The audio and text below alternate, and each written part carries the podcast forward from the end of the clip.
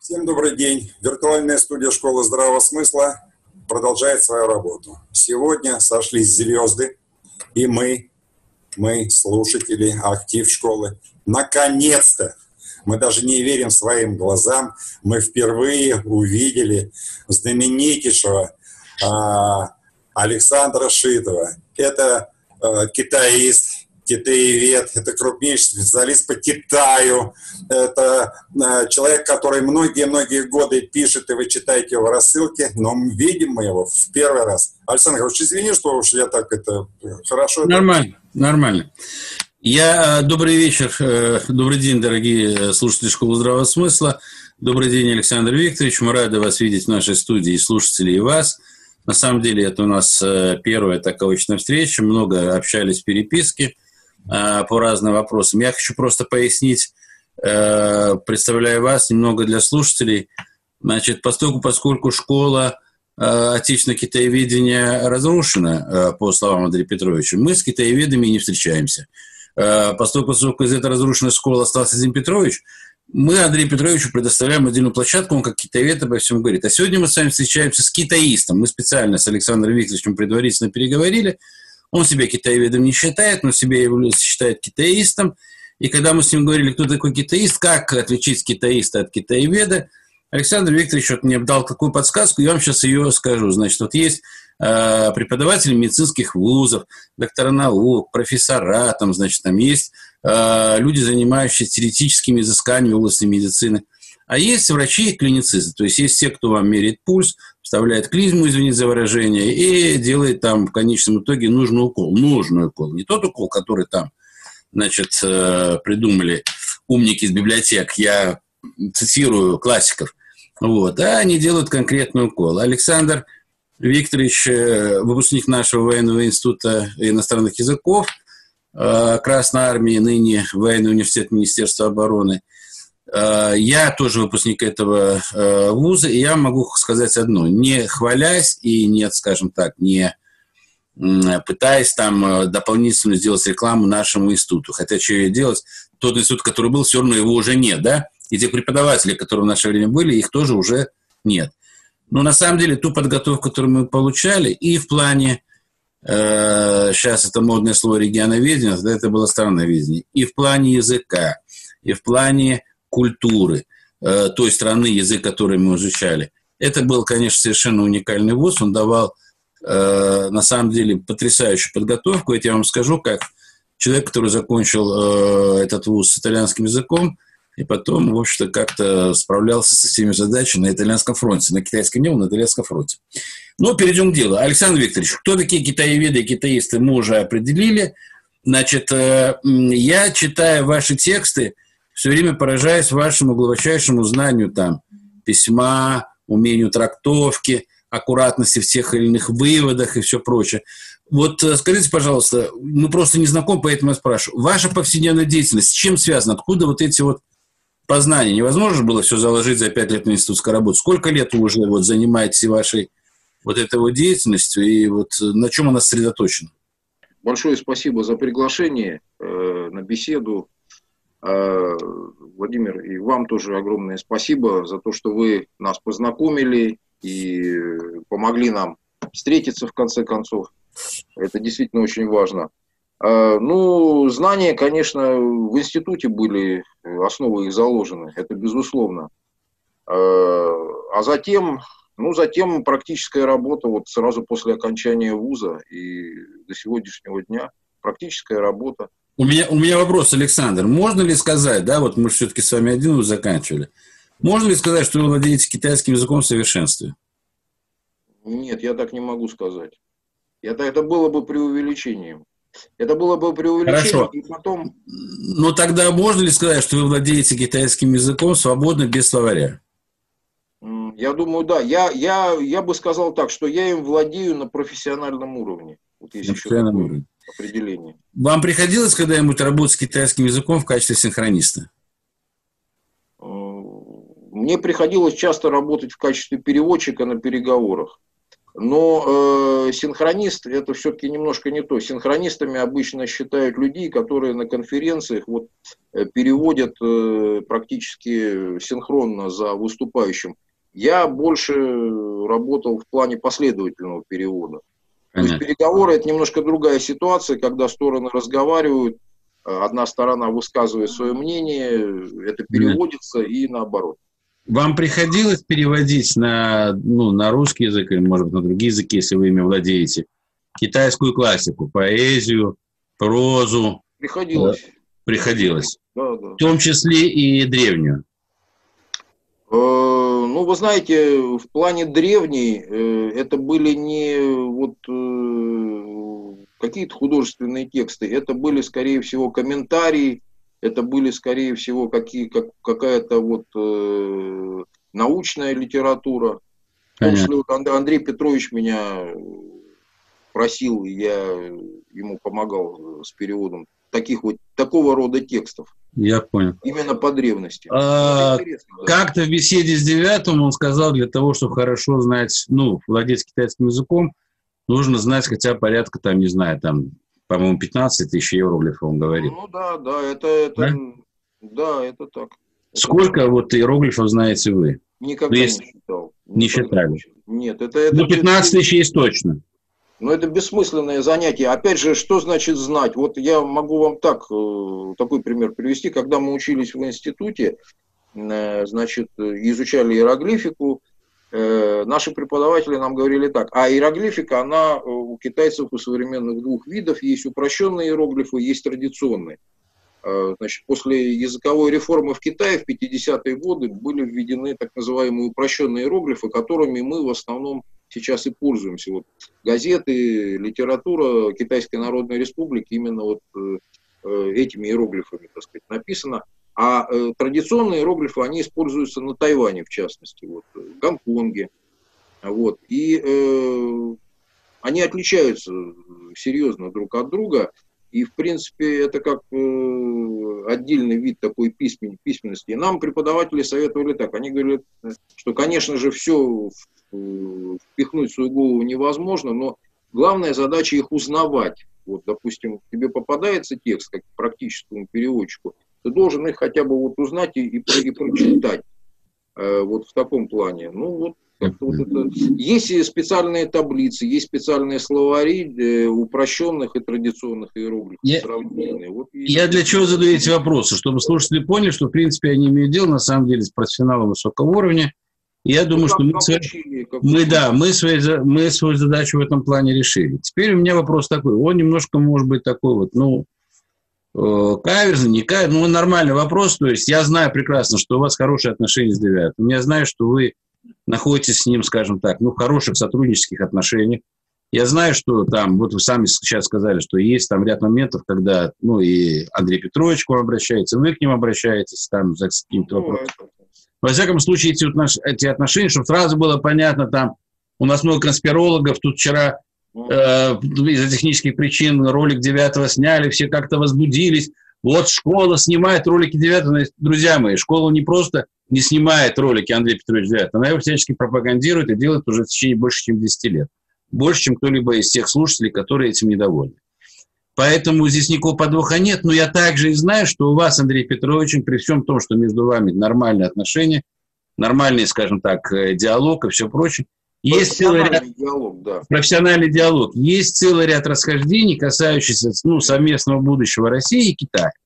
Точно. И вы, в частности, вы выступаете, ну, не то что против, вы обоснованно говорите, что тот союз, о котором говорит Андрей Петрович, он, в принципе, невозможен.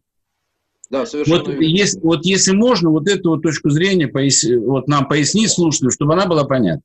А, ну, дело в том, что Андрей Петрович, э, его вот эта теория новой Орды, э, в основном, э, он о ней говорит. Он говорит о том, что вот в этой новой Орде Россия должна быть мудрой старшей сестрой при могучем младшем брате Китая. Э, вот, и что основа для такого вот э, специфического сотрудничества – это вот историческое прошлое э, наших стран, вот, небольшой период короткий, когда и Россия, и Китай были в одном государстве Чингисхана. Ну, на мой взгляд, это недостаточное основание для э, хорошего такого взаимовыгодного союза современного. Потому что за 700 лет произошло столько много событий, которые вот этот э, короткий исторический момент, они, в общем, совершенно сгладили, и он уже никакого значения, на мой взгляд, не имеет ни для китайцев, ни для нас. Ну, самая большая, в общем-то, трагедия Китая – это вот столетие позора, как они говорят. Это, собственно, то, над чем они, над преодолением чего они работают до сих пор, до сегодняшнего дня. Вот вся их э, стратегия государственная, она построена именно на том, чтобы преодолеть вот эти последствия столетия позора, когда Китай был полуколонией э, больших держав мировых, когда на его территории были концессии и зоны влияния других государств, когда, в общем-то, э, все шло к тому, что он вообще развалится как государство. Э, вот это для них главное. И, собственно, с этого начался процесс их национальной революции в 1919 году, так называемое движение 4 мая – вот. А толчком стала Версальская конференция тогда после Первой мировой войны, когда откровенно уже интересы Китая на Версальской конференции были растоптаны, э, проигнорированы. И самое главное, действующее на тот момент правительство китайское, оно с этим смирилось. Вот эти сто лет, э, ну вот это, да, там, позорный период в истории Китая. Да, с середины 19 до середины 20 примерно. Вот пытаясь восстановить свои да, позиции в мире. Они в этом контексте, они на Россию смотрят как на одного из участников и того э, позора той ситуации, которая была тогда сложена. Ведь Россия же тоже там принимала какое-то участие да, не, да, да, в каких-то вещах. Да, да, Или же они все-таки на нас, у них отдельный взгляд, и Россия занимает э, вот во взгляде китайцев на мир такое обособленное и привилегированное положение по сравнению с другими там колонизаторами. Ну, я так сформулирую вопрос. Вы знаете, на мой взгляд, э, Россия для Китая является, э, если является чем-то особым вот в этом ряду, то только потому, что мы ближайшие соседи исторические, вот с огромной границей. Ровно так же, как Китай для нас является очень важным фактором э, международной политики. Ровно поэтому. Это самая главная причина. Я вот как раз, когда готовился к нашей встрече, я э, хотел именно с этого начать момент, mm-hmm. что вот наша общая граница, я имею в виду границу государства российского, э, включая и восточные, и западные участки границы. То есть сейчас вот э, современная Российская Федерация имеет на востоке, э, где Маньчжурия, где Приморский край, границу, а Советский Союз имел на Западе, где Синьцзян, где Среднеазиатские республики, границу. Это историческая граница государства российского, скажем так, с Китаем. А вот, она огромна, тысячи километров. И вот это обстоятельство делает нас э, историческими вечными соседями со всеми вытекающими последствиями, как в положительном смысле, так и в отрицательном. И наши отношения э, межгосударственные, они начались э, ну, по-настоящему складываться где-то во второй половине 17 века. И тогда же э, был заключен э, первый, тогда же первое посольство успешное стало там функционировать в Китае, тогда же был заключен первый договор Нерчинский между Россией и, Китаем, и Китаем. Но вот начало этих отношений, оно было связано именно с конфликтами. Э, мы пытали, наши казаки, наши люди пытались э, проникнуть дальше на восток и потом на юг, а э, китайцы, наоборот, они стремились проникнуть на север, на северо-восток. То есть наши интересы встретились, и возникли вооруженные конфликты. Это, в общем-то, они об этом помнят хорошо, и мы об этом помним то, что у нас общая граница, и то, что мы достаточно э, вот, э, живем вместе. Я не китаевед, не китаист.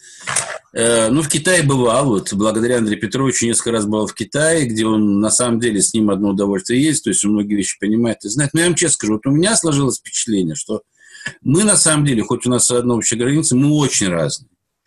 Вот мы очень разные в понимании окружающего мира, мы очень разные в понимании там каких-то эмоциональных проявлений, мы очень разные, исходя из нашей даже вот такой вот, ну, это называется общей ментальность, но вот этого э, эмоционально-чувственного восприятия, скажем так, да, вот и себя, и окружающих людей, и все прочее. При этом я не говорю, что это враждебно, нет.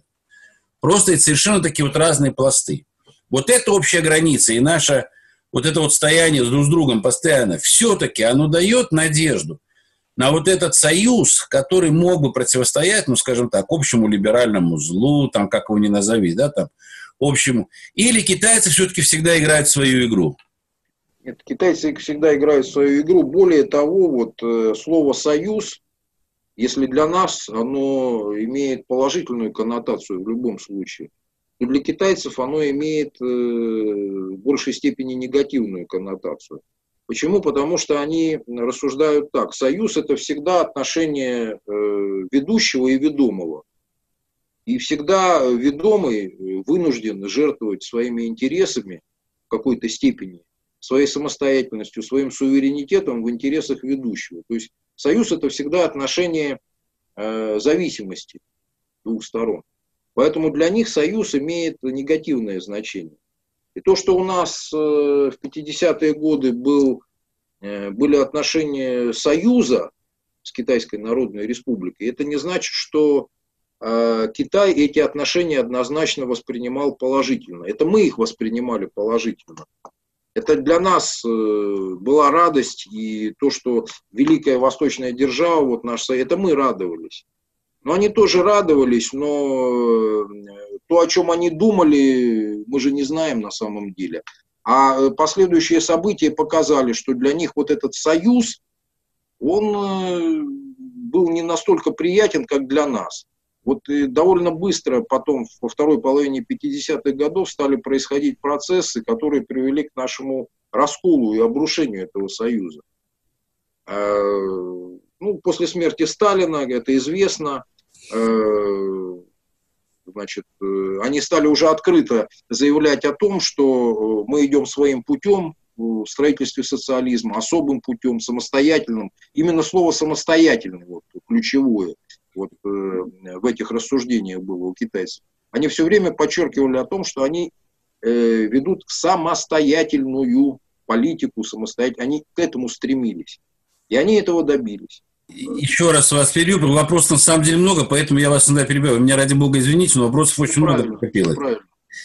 Значит, вот у меня вопрос такой. Я немного, я не знаток там китайской истории и все прочее, но то, что я читал, в том числе и в книгах э, Девятого Андрея Петровича, то, что я читал, у китайцев, конечно, своеобразная история, но я там не нашел ни одного момента из того, что вот мне было предоставлено, то, что я нашел. Я не нашел ни одного момента, когда Китай вообще был бы в каких-то союзнических партнерских отношениях с кем-то.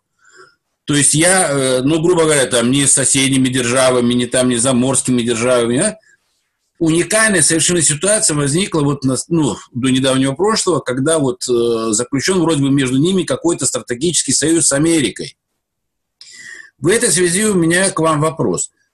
Э, насколько можно верить вот этому, и если такой союз есть между Китаем и США, грубо говоря, о разделе там мира – о новом пакте Молотов, там, Риббентроп, как об этом говорит Андрей Петрович Девятов. А, насколько это на самом деле серьезно и насколько китайцы подобные соглашения готовы выполнять вот по своей ментальности? То есть они вообще страна, сторона, которая придерживается договоров, или сторона настолько прагматична, что она в любой момент может от всего отказаться?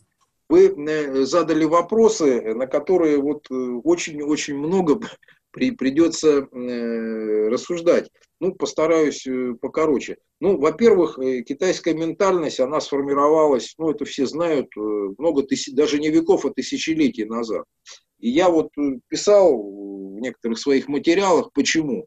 Андрей Петрович об этом тоже писал в своих книгах, но я обратил внимание, что он как-то вскользь по этому моменту прошелся, поэтому я постарался поподробнее на этом остановиться. А если в двух словах, то китайская цивилизация, как сами китайцы считают, она возникла на очень небольшом э, участке э, сказать, территории современной китайской. Э, примерно 200 километров от города Кайфын до города Лаян – это среднее и средне-нижнее течение Хуанхэ, где плодородные лесовые почвы по обоим берегам. То есть это такой, ну, это клочок суши буквально. Вот они считают это центром, ядром своей цивилизации. И они говорят так потому, что вот эта небольшая территория равнинная и плодородная, центральная равнина так называемая, она э, окружена горами, такими суровыми достаточно, во-первых. И во-вторых, в древности э, их окружали враждебные соседи. И вот, собственно, вот все вот эти факторы, они повлияли однозначно на формирование вот этой, того, э, что мы называем китайской ментальностью. Это вот ощущение себя центром, даже не мира, а Вселенной, центром Вселенной, своей исключительности – Э, того, что э, все то, что у них, это лучше, все, что, так сказать, вовне, это враждебное, нехорошее. Э, варвары четырех сторон света, как они называют своих соседей. А вот. А они это срединное государство. У них есть сын неба, правитель этого срединного государства. Вот отсюда все и происходит. Вся вот эта так называемая китайцентричность, как китай, китаеведы говорят, э, китайцентричность их ментальности и их политики. Все, все это взаимосвязано, и ментальность, и политика, и ментальность накладывает э, свой отпечаток на политике. Я вот, когда готовился сегодня к нашей встрече, я э, обратил внимание на то, что, в очередной раз обратил внимание на то, что э, очень важным моментом, определяющим, ну, для нас это интересно, их политику, является э, морально-нравственный аспект. Вот именно этот аспект, который определяет и их политику, и, соответственно, определяет отношения с ними.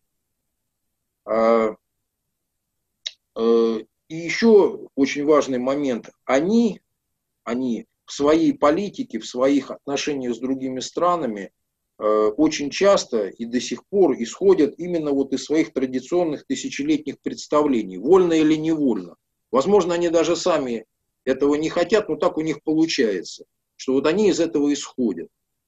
Э, и когда с ними выстраиваешь отношения, вот этот момент обязательно нужно учитывать.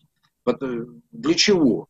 Ну, для нас, для России, во-первых, для того, чтобы не сорваться в конфликт, в какую-то конфронтацию с ними, поскольку, как мы уже говорили, граница огромная, и мы с ними вечные соседи. И, во-вторых, э, для того, чтобы эти отношения вот для нас, для России, были, складывались с максимальной выгодой какой-то. А вот, э, то есть вот эти факторы, они должны обуславливать вот наши отношения с Китаем.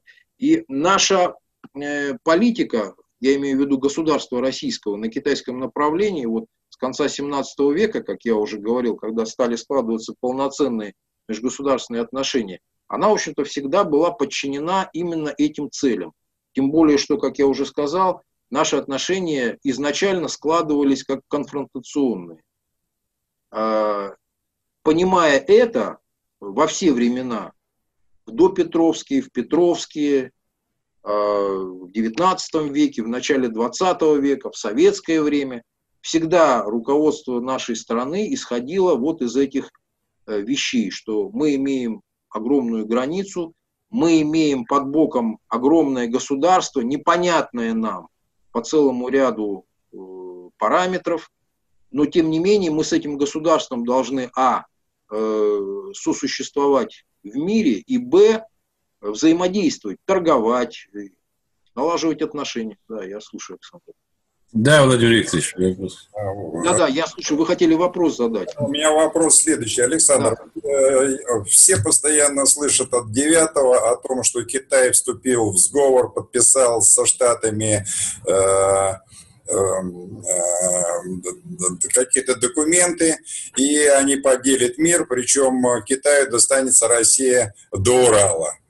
Что по этому поводу можешь сказать? Я э, думаю, что вот так, как вы сказали, события вряд ли будут развиваться. Почему? Потому ну, понятие стратегический треугольник, оно хорошо известно вот, в политологии. Это не я сказал, это Девятов Штаты с, с Китаем в сговоре против России, раздербанит. Э, Значит, э, э, может, конечно, и раздербанит. Все может быть, э, все может статься.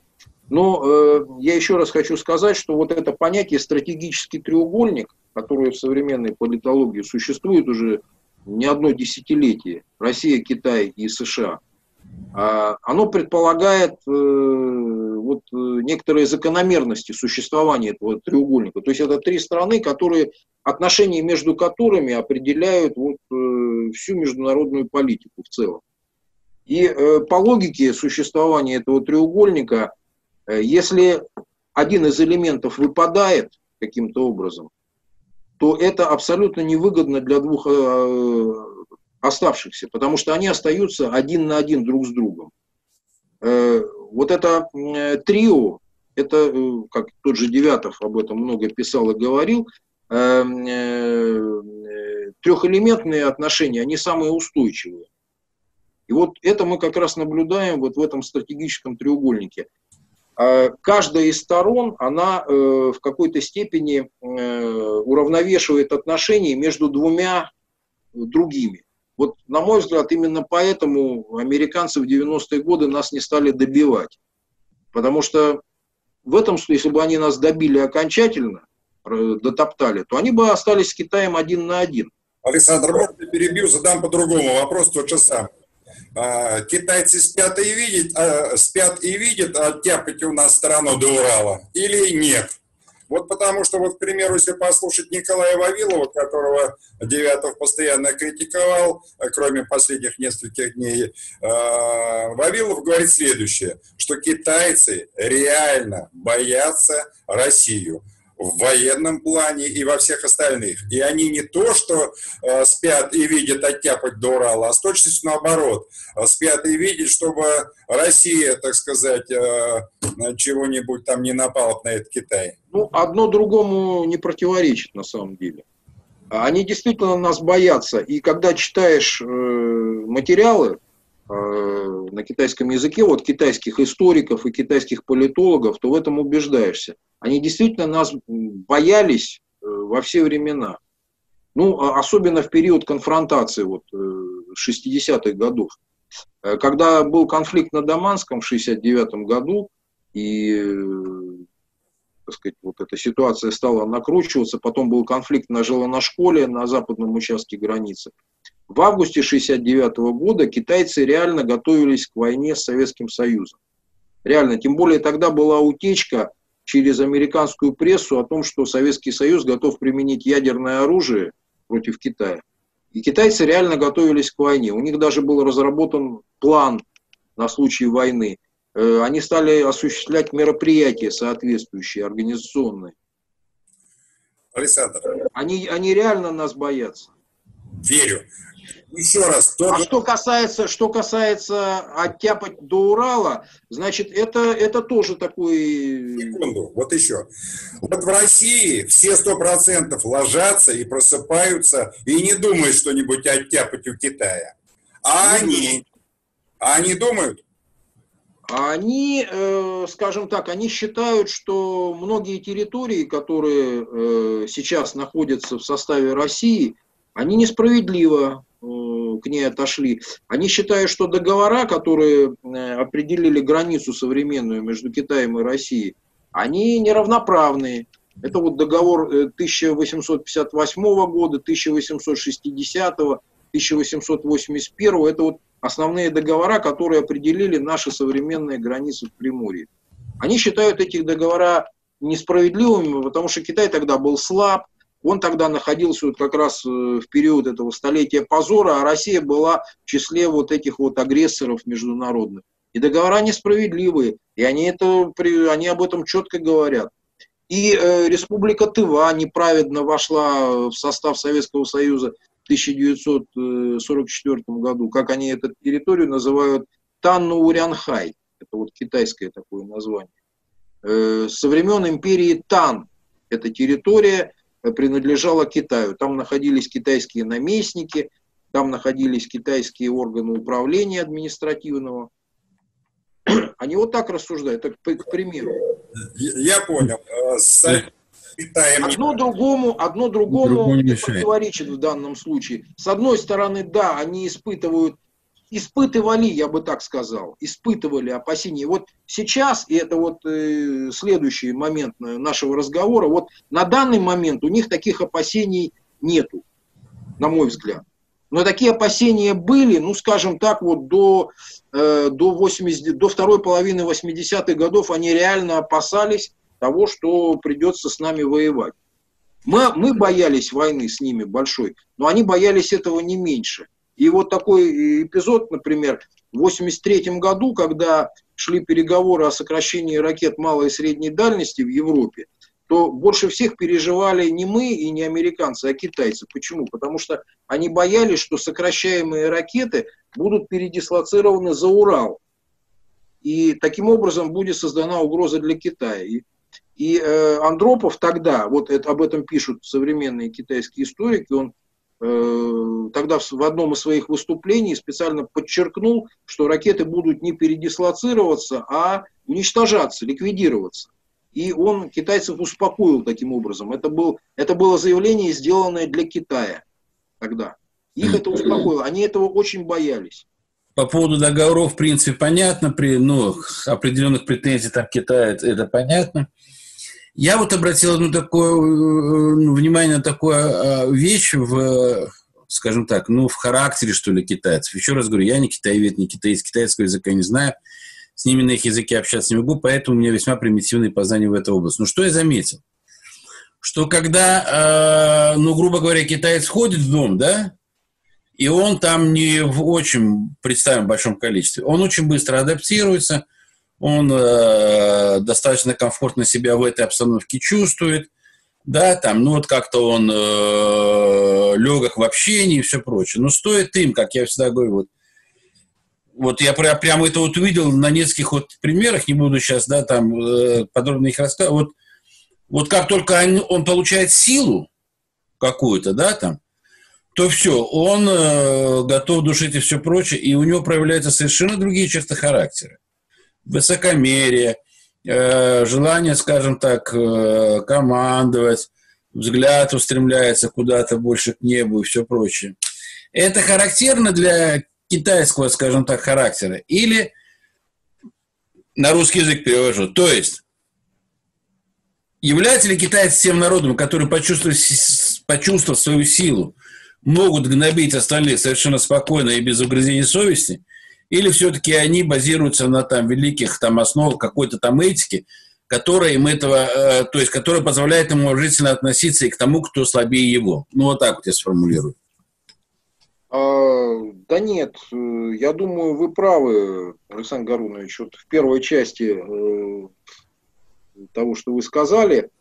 Я тоже могу сейчас вспоминать кучу всяких разных примеров из своей вот личной практики, а я посчитал как-то, я ровно четверть века, 25 лет с китайцами, что называется, вживую работал с той или иной степенью интенсивности. Но это происходило, так сказать, вот э, помимо моих сначала служебных, а потом рабочих обязанностей. Вот я сейчас работаю в Академии наук в Институте Дальнего Востока после увольнения с военной службы.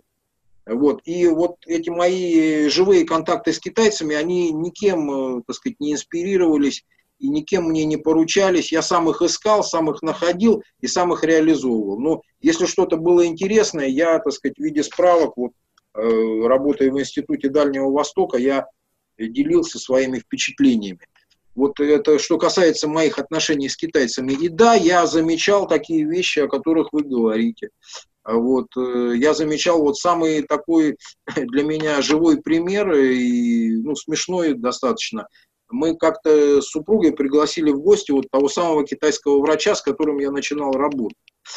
А он пришел не один, он пришел, э, как он сказал, это мой друг из посольства. Но это обычная практика.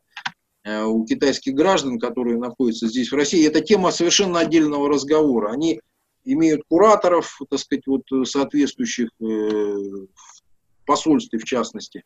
И без их разрешения они не вступают в контакт с нашими гражданами. Но это, опять же, тема совершенно отдельного разговора. Вот, так вот, они пришли вдвоем. И мы приготовили стол, накрыли угощение, так по-русски. ну, доктор наш был не в духе, он сослался на аллергию, говорит, я вот этого не хочу, там, этого не хочу. А вот этот второй, который с ним пришел, он просто, он с нами не разговаривал, он просто сел, стал пододвигать к себе тарелки и, что называется, рубать. И душа моя радовалась, потому что я видел, что наши труды не пропали даром, что человек сидит, у него буквально трещит за ушами. С каким аппетитом и удовольствием молча уплетает нашу еду. То есть он, человек адаптировался моментально вот в, в этой ситуации. А что касается вот их такого поведения нагловатого, ну да, и это, с этим тоже приходилось сталкиваться. Знал я такого когда работал в туризме, знал я такого значит, туроператора, который э, пытался меня подзывать вот таким жестом, как собак подзывают, хлопая себя поляшки. Ну, пришлось ему как-то объяснить, вот, что так не надо делать. Вот. Э, да, все это, все это вот все это... Понятно. Тогда у меня, вот у нас просто время подходит к концу нашего да, эфира. У меня тогда последний вопрос. Андрей Петрович выдвигает тезис, ну, он мне лично нравится тезис, я за, я двумя руками за, то есть вот мы должны там совершить прорыв, Россия, да, там, вместе с Китаем, на плечах Китая и за счет Китая. Это как э, антитеза э, лозунгу Бзержинского, значит, против России, на обломках России за счет России. Великолепный, на самом деле, лозунг, мне он очень нравится. Но у меня почему-то возникают периодически сомнения, а Андрей Петрович правильно когда он нас учит, он говорит, ну, для того, чтобы различать, нужно сравнить с другим. Вот я сказал, надо сравнить с другим. Вот я хочу сравнить с другим то, что он сказал. Хочу сравнить, может быть, с вашим мнением, может, с мнением еще кого-то. Насколько этот лозунг, на самом деле, вот этот принцип, он может быть реализован в реальной жизни? А, этот лозунг может быть реализован э, только в том случае, если мы научимся по-настоящему учитывать э, морально-нравственный аспект наших отношений с Китаем. Вот я когда сегодня, э, еще раз хочу сказать, готовился к нашей встрече, я нашел так называемые, я их называю семь формул Конфуция. Конфуций, ну это все знают, это ученый, который определил, какими должны быть отношения в социуме между людьми, для того, чтобы этот социум был устойчивым и чтобы, так сказать, был мир и гармония. Так вот, э, он описывал эти отношения э, двумя основными элементами его вот этих формул, о которых я говорю, были, является благородный муж, так называемый, и недостойный человек. Он всегда, вот как вы говорите, на сравнении, на сравнении, вот эти свои формулы э, излагает и эти правила описывает. Так вот, э, на сравнении благородного мужа и, и недостойного человека. Благородный муж – это, если можно так сказать, это идеал. Ну, может, даже недостижимый идеал вот этой китайской, э, э, китайской морали и нравственности. Это человек, прежде всего, наделенный высшими вот, э, качествами духовными. Вот о чем идет речь. То есть для китайцев главное, ну, в классическом понимании, именно духовное начало человека. Вот когда они хотят подчеркнуть, что человек плохой и нехороший, они э, не говорят, там он бедный, или там богатый, или там он успешный, или еще какой-то. Они говорят э, суджи ди, Суд жиди – это, значит, э, нравственные качества у него очень низкие. Вот это э, главное, когда хотят сказать, что человек плохой, они подчеркивают его нравственную несостоятельность. Это очень важно. Очень важно. И я много раз в этом убеждался, что для них это главное. Я э, рассказывал как-то о таком примере. Один бизнесмен швейцарский, обратился ко мне и к моему компаньону китайскому с просьбой помочь э, разрешить конфликт, ну не конфликт, а непонятную ситуацию с китайскими партнерами, с очень крупной фирмой, которые вдруг без объяснения причин прекратили с ним работать. Вот просто как отрезало. А у него с ними были очень эм, э, дорогостоящие такие проекты. Он закупал у них оборудование, которое очень дорого стоило и которое производилось в Китае по японской технологии. И вдруг в один момент все прекратилось. И он попросил э, меня, ну, мы с ним были знакомы, помочь разрешить эту ситуацию, посоветовать, что нужно сделать. И я, э, мы решили так, что мой компаньон поедет в офис вот китайской фирмы, поскольку они земляки, и разговор с ними скорее сложится, чем со мной. Если коротко, э, суть проблемы заключалась в том, что вот этот, как мы его называем, швейцарец, он ну, типично для нашего современного бизнеса, он обманывал э, своих клиентов. Он выдавал э, дешевую продукцию за высококачественную. Она быстро ломалась, люди начинали предъявлять претензии, звонили в офис этой уважаемой фирмы, а там ни сном, ни духом. И, в общем, когда все это выяснилось, китайцы, они не стали с ним судиться. Они не стали от него ничего требовать, они просто отвернулись от него. Просто то были они к нему лицом, а тут повернулись другим местом, то есть спиной. И э, швейцарец, э, он нас спрашивал, а что же делать? Э, ну, а делать надо было удивительно. Китайцы требовали, чтобы он извинился перед ними и больше не пообещал никогда так больше не поступать. Для нас, европейцев, это невероятно вообще.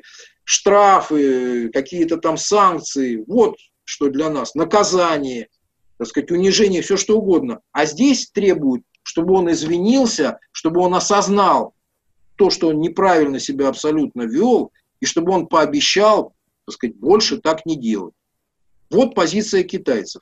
То есть это говорит о том, что для них морально-нравственные вот эти аспекты, они ну крайне важны крайне важны. Мы иногда, вот в этом бизнесе, мы иногда этому не придаем значения.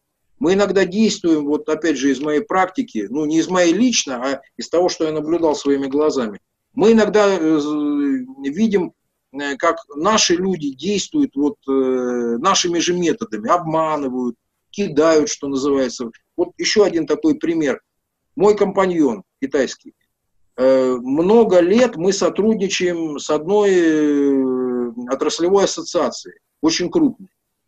А, мой компаньон делает для них все. Он их приглашает, э, так сказать, в рестораны, он их возит в Китай, он их э, поливает, так сказать, э, алкогольными напитками, приглашает танцовщиц, так сказать, делает для них все, чтобы они были благосклонны. Банкеты, все шикарно. И между ними существуют договора о том, что о распределении их функций и полномочий. И в конце концов выясняется, что э, наши вот эти любимые партнеры, русские, наши с компаньоном, потому что я действовал с ним как переводчик, они его попросту обманывают. Они э, выходят на китайскую клиентуру, минуя его, что было оговорено в соглашениях между ними. Они просто эти соглашения обходят, выходят напрямую, и мой компаньон терпит э, страшные убытки. Ну, как-то потом все это, так сказать, отношения немножко поутихли, а потом прошло года два-три, и наши вот эти замечательные русские люди, они мне позвонили, говорят, вот есть необходимость снова э, сотрудничать. Я еще не, не разговаривая с моим китайским компаньоном, я в принципе знал, что он им ответит, и я не ошибся. Когда я ему позвонил, он не стал не ругаться, он просто твердо сказал «нет». Вот уже как будто не было этих банкетов, поцелуев этих в засос, там, э, поездки в Китай. Он 72 человека делегацию сформировал, вот этих наших отраслевиков, свозил их в Китай на 8 дней. Э, там э, они чуть не утопили пароход на озере. Он и мне предлагал ехать в качестве переводчика, но я ему сказал, ты знаешь, я столько не выпью. 72 человека это много, я один. Моя печень не выдержит. И я не поехал в Китай. Но там происходили вот потом по рассказам совершенно буйные такие русские вещи. Там, чуть ли не перевернутый пароход, там, попадание в больницу с гипертоническими кризами. В общем, все. Отдых. По полной программе. Поездка прошла по полной, полной программе. программе. И вот они, вот, ну, я не понимаю, ну, так делать нельзя, я считаю. Ну, они его просто взяли и кинули, вот этого человека, он его считал как отца своего, вот этого руководителя нашего русского. Он старше по возрасту. И тем не менее, вот они так с ним нехорошо поступили. И он от них отвернулся. Понятно. Владимир Викторович, что у нас со временем, дорогой мой? Мы уже... Наша кончилась, к сожалению. Мы Александра попросим встретиться с нами обязательно еще раз, и два, и три, и четыре. У нас связь налажена, в принципе. Я я бы очень хотел еще раз встретиться, потому что вопросов на самом деле много.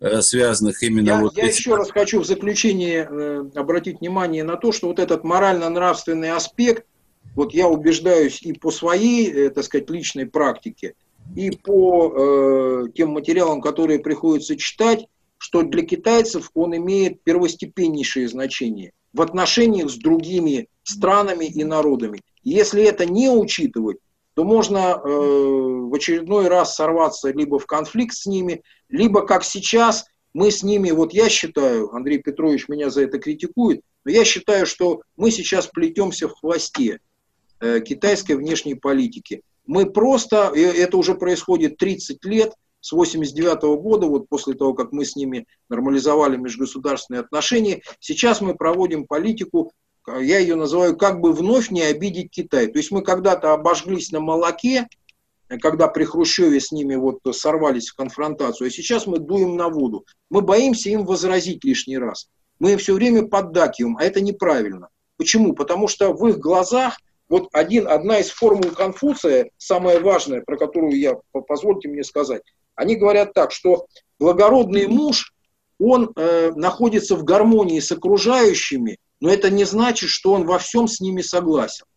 А недостойный человек, он всегда с окружающими заодно, но это не гармония. То есть э, смысл в том, что э, человек, обладающий вот этими э, моральными качествами высочайшими, он обязательно должен иметь свою точку зрения.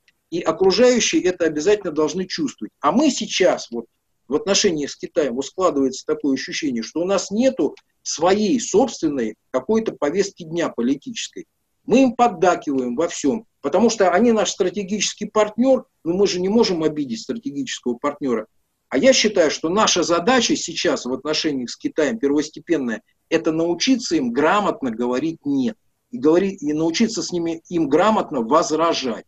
И вот маленький такой штрих, э, маленький успех на этом пути, это вот в феврале буквально, недавно, когда мы закрыли границу с Китаем.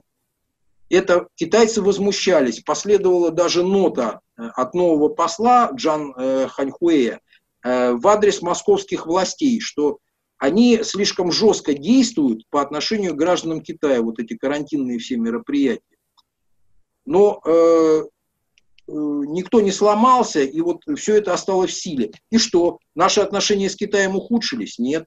И мне кажется, после этого случая китайцы вот на капельку, но больше нас стали уважать.